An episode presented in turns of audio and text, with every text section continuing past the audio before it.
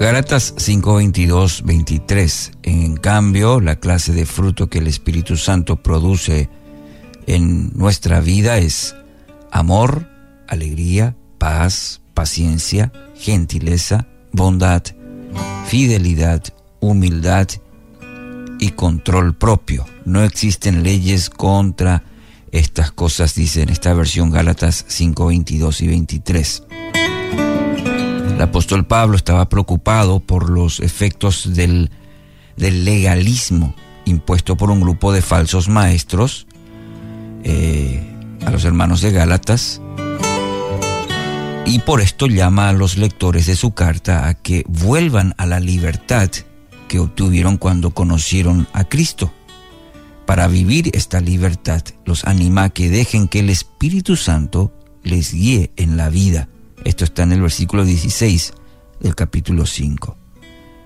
El fruto del Espíritu nos permite una lectura en nuestra vida, una lectura acertada de la forma en que estamos viviendo nuestra vida en Cristo.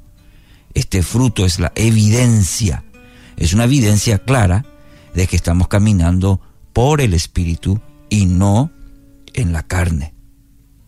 Entonces, nos va a resultar provechoso examinar el fruto en nuestra vida, como cristianos, como creyentes, porque habla de características desconocidas en el plano de las relaciones naturales.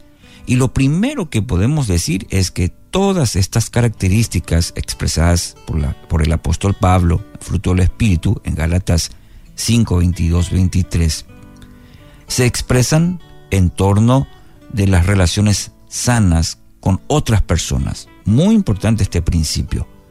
Es decir, el fruto del Espíritu no se manifiesta en el contexto de una espiritualidad divorciada de la comunidad de fe, de la iglesia.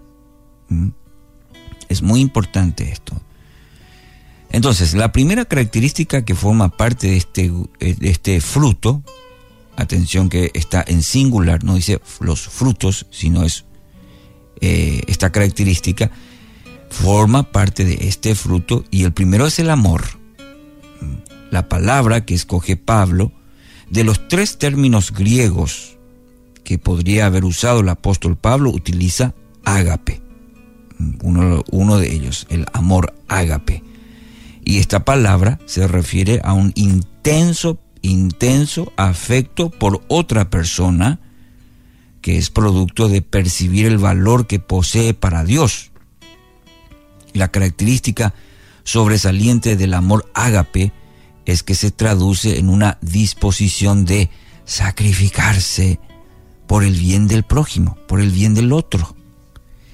Y el ejemplo más claro de esta clase de amor lo provee la misma persona de Cristo, tal y como lo vemos en, el texto de Filipenses 2.1 al 11 esa clase de sacrificio que Cristo hizo por, por vos y por mí. El sacrificio a favor del prójimo no necesariamente tiene que ser tan sublime como el paso que tomó el Mesías al morir en una cruz por nosotros.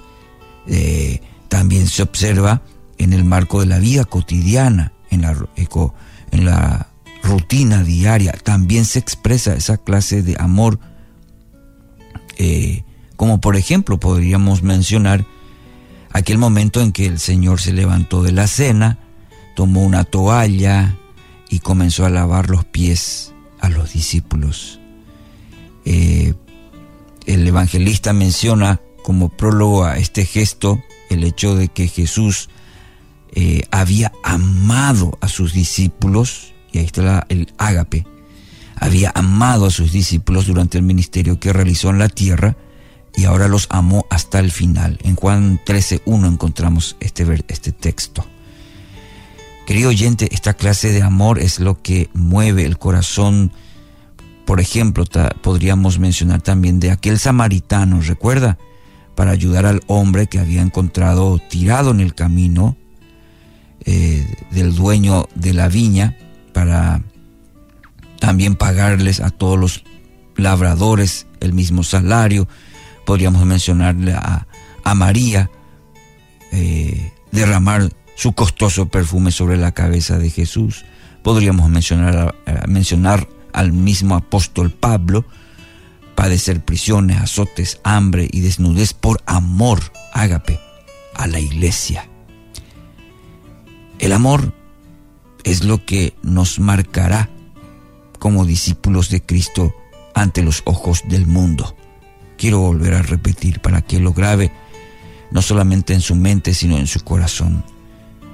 El amor es lo que nos marcará como discípulos de Cristo ante los ojos del mundo. El amor ágape, el que se sacrifica por los demás. Porque solamente esta clase de amor, y que como bien lo dijimos, el mejor ejemplo es el amor sacrificial de Cristo por amor a, a nosotros.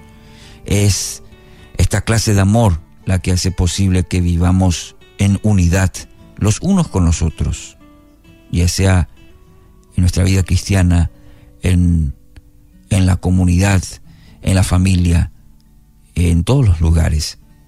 Permea. Es un amor que permite relaciones con personas con que nunca lograríamos un acercamiento si lo hacemos en la carne. El amor ágape, fruto del Espíritu, si lo hace. Eh, Martin Luther King dijo una vez, las tinieblas no pueden ahuyentar las tinieblas, solo el amor puede. El odio no puede ahuyentar el odio, solo el amor puede lograr esto. Primer fruto del Espíritu, pidamos a, al Dios que nos enseñó a través de Jesucristo esta clase de amor, el amor ágape. Que así sea, en el nombre de Jesús.